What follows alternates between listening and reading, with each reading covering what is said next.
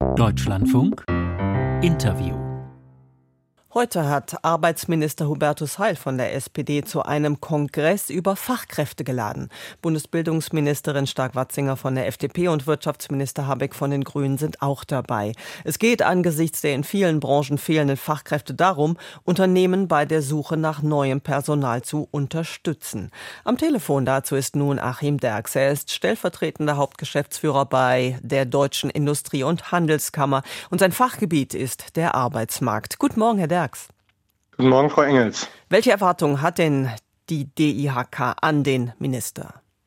Nun, ein solcher Kongress ist gut, weil Kern ist es ja, die Fachleute zusammenzubringen zum Austausch. Wir selber machen im Mai ebenfalls einen Kongress mit Hunderten von Menschen aus ganz Deutschland. Denn das Thema Fachkräftemangel ist komplex. Es gibt nicht die einfache Antwort. Und von daher ist es gut, wenn Menschen aus Betrieben, aus Arbeitsagenturen, aus Kammern sich hier austauschen, um gemeinsam sozusagen um den besten Weg zu ringen.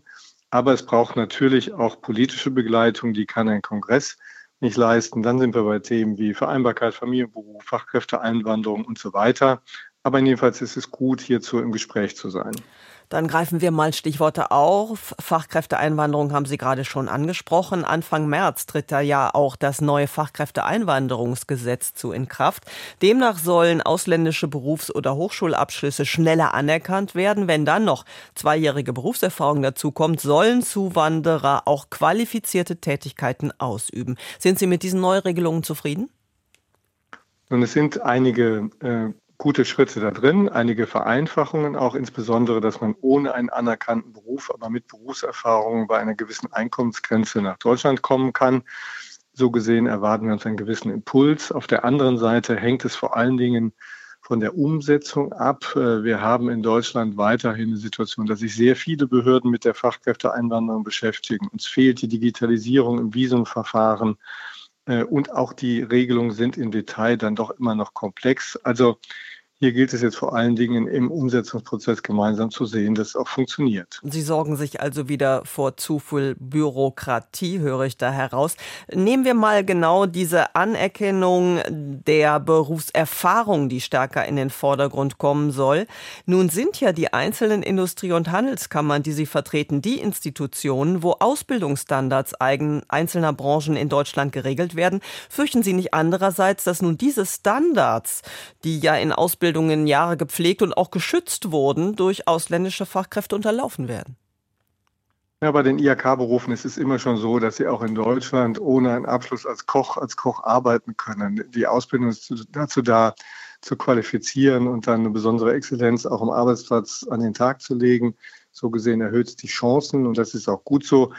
Ähm, wir sind zuversichtlich, dass die Betriebe schon selber auch einschätzen können, was Menschen können, die zu uns kommen ähm, zumal die dual Ausgebildeten ohnehin so knapp sind am Arbeitsmarkt, dass äh, hier ja es eine sehr, sehr gute Situation gibt.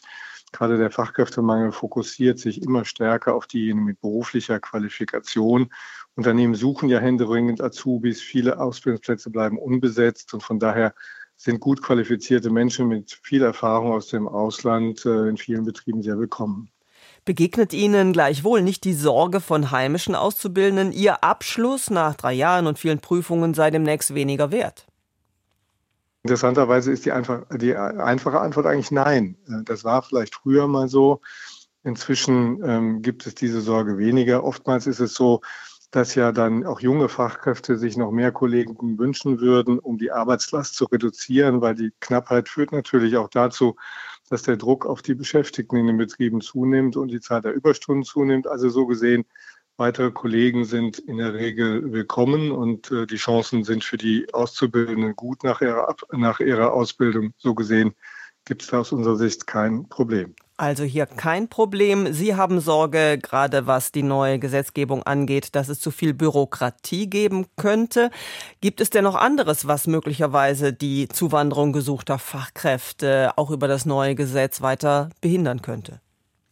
Nun, es ist ja bekannt, dass Deutsch keine weltweit sehr verbreitete Sprache ist. Das ist tatsächlich ein ein Thema, mit dem wir uns auch sehr intensiv befassen müssen. Da geht es sowohl um stärkere Sprachangebote schon im Ausland, Stichwort Goethe-Institute, ähm, um so äh, Menschen vorzubereiten auf eine Tätigkeit in Deutschland. Da geht es aber auch darum, ähm, dass wir in Deutschland stärker berufsbegleitende Sprachkurse brauchen. Das ist übrigens ein Thema, was ja gleichermaßen für Fachkräfte aus dem Ausland relevant ist, als auch für Geflüchtete, die wir früher in, in Arbeit und Ausbildung äh, bringen wollen. Hier haben wir sicherlich ähm, äh, mehr zu tun.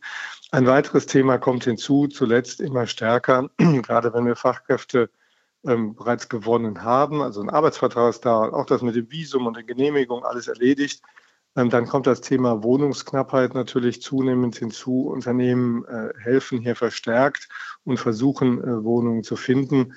Äh, aber angesichts der, äh, der Knappheit bei den Wohnungen und der hohen Zahl der Zuwanderer ist das eben ein zunehmendes Problem auch für dieses Thema.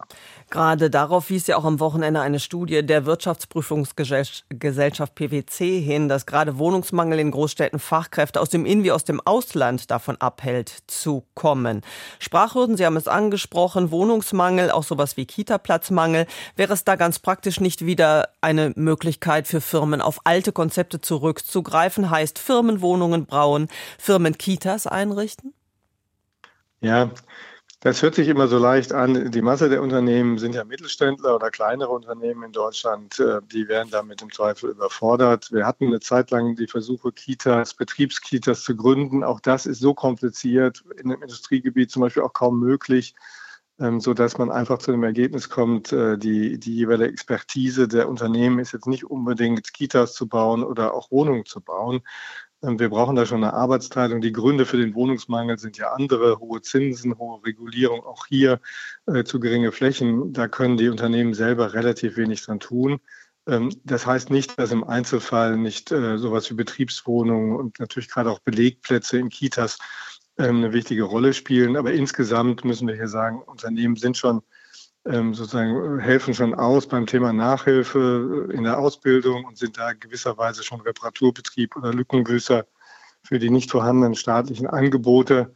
Ähm, und an dieser Stelle muss man dann einfach sagen, gibt es schon eine Arbeitsteilung und eine Aufgabe der, des Staates und der Behörden hier für die entsprechende Infrastruktur zu leisten. Das würde Unternehmen, die ja dann im Kern auch nochmal ihre Produkte und Dienstleistungen an den Markt bringen müssen, überfordern. Aber Unternehmen sind nun mal gefordert im Wettbewerb um knappe Fachkräfte. Darauf weist auch DGB-Chefin Fahimi heute hin in einem anderen Zusammenhang. Sie sagte der Funke Mediengruppe, wo die Bedingungen schlecht und die Belastungen hoch sind, fehlen über kurz oder lang Fachkräfte. Sie verlangt Anti-Stress-Programme, die die Firmen anbieten müssten, Entlastung vor zu viel Arbeitsdruck. Müssen Firmen also hier einfach mehr tun, flexibler werden, einfach weil dieser Faktor Arbeit nicht mehr so selbstverständlich zur Verfügung steht wie früher. Ja, wir erleben ja schon seit Jahren, dass Unternehmen hier sehr kreativ sind, viele Angebote machen äh, in diese Richtung, da in der Tat, dass natürlich Vorteile im Wettbewerb um Arbeitskräfte sind. Auf der anderen Seite ähm, ändert das nichts daran, dass wir pro Jahr 400.000 mehr Menschen haben, die in Rente gehen, als aus der Schule kommen. Und pro, pro Jahr heißt ja, es werden dann ganz schnell viele Millionen. Und diese Knappheit, äh, die geht dadurch nicht weg. Also wir müssen uns schon äh, vor allen Dingen darum kümmern, auch äh, mehr Menschen in den Arbeitsmarkt zu integrieren. Und dann sind wir bei längerer Beschäftigung älterer, aber auch bei mehr Stunden für Teilzeitkräfte, ähm, um hier das Angebot zu erhöhen. Das wiederum würde natürlich den Stress für die Kolleginnen und Kollegen auch reduzieren. Das beste äh, Anti-Stress-Programm ist einfach das offene Stellen in den Betrieben besetzt werden.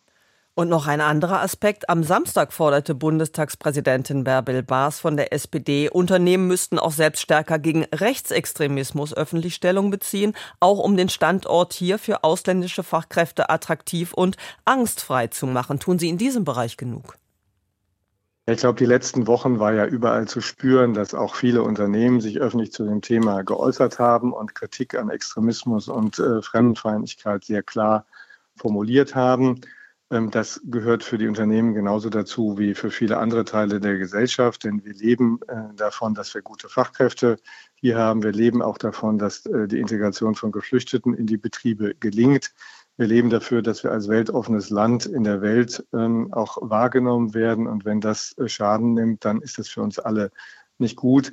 Ganz besonders wichtig ist natürlich der Beitrag der Unternehmen insofern, dass sie bei der Integration von gerade auch Geflüchteten, aber natürlich auch der Fachkräfte und ihrer Familie einen riesen Beitrag leisten, denn Integration gelingt vor allen Dingen dort, wo Menschen in Betrieben arbeiten, wo sie auch dadurch über Kolleginnen und die Geschäftsleitung in ihrem Alltag äh, ankommen, am neuen Ort äh, unterstützt werden. Ich glaube, das ist gerade entscheidend, äh, nicht nur sozusagen das Wort zu erheben, sondern gerade im Alltag hier diesen Beitrag zu leisten. Achim Derks, stellvertretender Hauptgeschäftsführer bei der Deutschen Industrie- und Handelskammer. Wir blickten voraus auf den Fachkräftekongress, den heute Minister Heil veranstaltet. Vielen Dank für das Gespräch heute früh. Gerne, Frau Engels.